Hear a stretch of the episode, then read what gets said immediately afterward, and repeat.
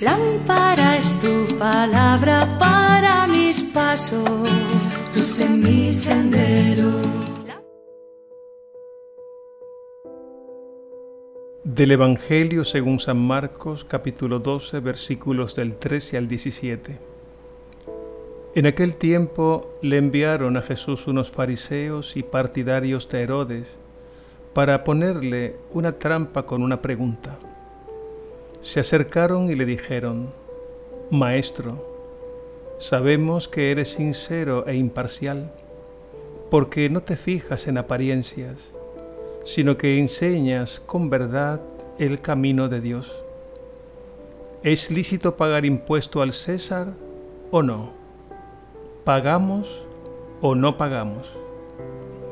Jesús, viendo su hipocresía, les dijo, ¿por qué me ponen a prueba? Tráiganme un denario que lo vea. Se lo trajeron.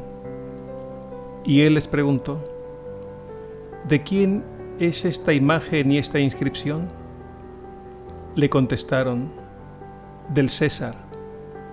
Jesús les replicó, entonces den al César lo que es del César y a Dios lo que es de Dios. Se quedaron sorprendidos de su respuesta. Palabra del Señor. Gloria a ti, Señor Jesús.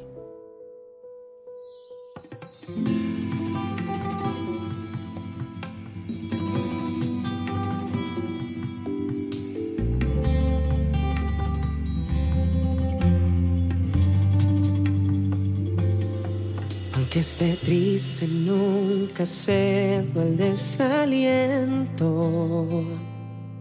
Si me persiguen de la palabra, yo me acuerdo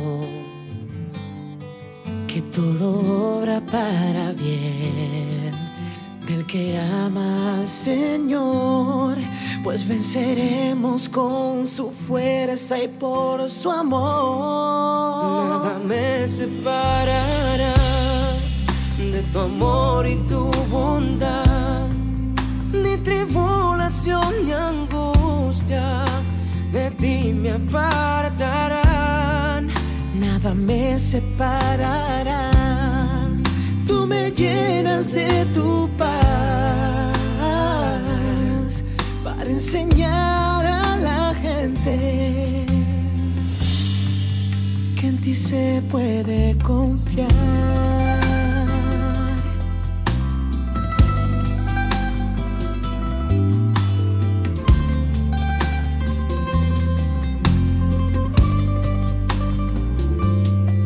Aunque esté triste, nunca cedo al desaliento. Si me persiguen de la palabra, me acuerdo que todo obra para bien del que ama al Señor, pues venceremos con su fuerza y por su amor. Nada me separará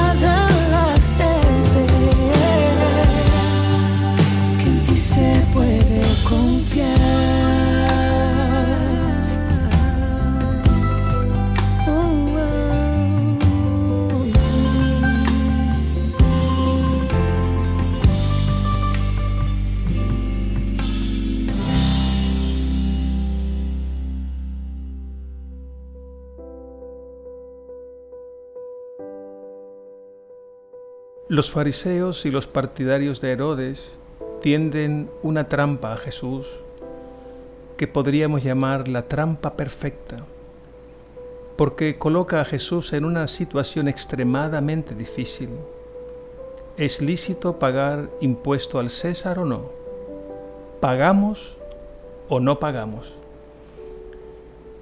Si Jesús dice que sí, que hay que pagar el impuesto al César, tendrían la ocasión para acusarlo de enemigo del pueblo judío, ya que una respuesta afirmativa lo colocaría a favor del imperio romano al que los judíos estaban sometidos. Si Jesús dice que no, no hay que pagar el impuesto al César, entonces tendrían la ocasión para acusarlo de rebelde y enemigo del imperio. Aparentemente Jesús no tiene escapatoria. Pero Jesús responde sabiamente y los deja sorprendidos con estas palabras. Den al César lo que es del César y a Dios lo que es de Dios. Hay quienes han interpretado mal estas palabras de Jesús, como si Él estableciera un dualismo, es decir, una separación radical entre la fe y la vida social. De modo que la fe queda reducido al ámbito de lo privado y la vida social al ámbito público.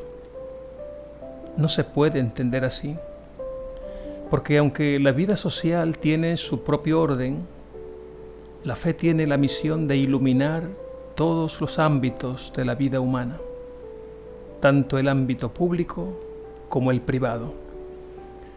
Así lo expresa Jesús cuando dice, ustedes son la luz del mundo, ustedes son la sal de la tierra, ustedes son el fermento en la masa. Los creyentes son también ciudadanos con derechos y deberes y deben respetar el orden social pero a la vez deben ser críticos ante cualquier sistema de gobierno, a fin de que se vele por el bien integral de las personas. Y si este orden social se corrompe, entonces hay que decirle lo que le dijo San Pedro públicamente a las autoridades. Hay que obedecer a Dios antes que a los hombres.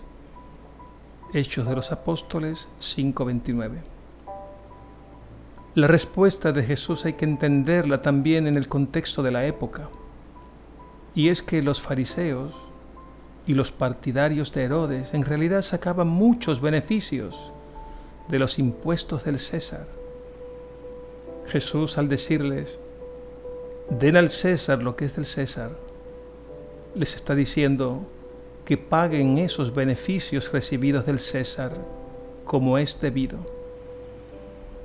Jesús nos deja bien claro que vivimos en una sociedad que siempre tendrá sus virtudes y defectos, pero que estamos llamados a cumplir con nuestros deberes ciudadanos y todavía más, estamos llamados a mejorar la vida en sociedad. Esto es lo que nos pide Jesús cuando dice, dar a Dios lo que es de Dios porque lo que es de Dios es todo aquello que es bueno y necesario para todos sus hijos. Jesús nos ha revelado que el Padre es el fundamento de la igualdad, la libertad, la justicia y el amor verdadero entre las personas. En fin, la verdadera fe tiene una misión y es esta a ser más humana, más amable, más fraterna y más feliz la vida en sociedad. Porque Dios es Padre de todos y esta es su voluntad, que todos sus hijos e hijas vivan una vida digna y plena. Señor del cielo y de la tierra, Tú nos has llamado y enviado al mundo para ser luz, sal y fermento. No permitas que escondamos tu luz en el ámbito privado de nuestra vida, sino que alumbre a toda la sociedad. Te pedimos por los que dirigen los pueblos, para que gobiernen con sabiduría y justicia conforme a tu querer, y por cuantos vivimos en sociedad, para que respetemos y mejoremos la vida de tus hijos e hijas, y así podamos tener una mayor calidad de vida en el amor y el respeto a cada ser humano, y logremos una convivencia pacífica para el bien de todos y para gloria tuya. Amén.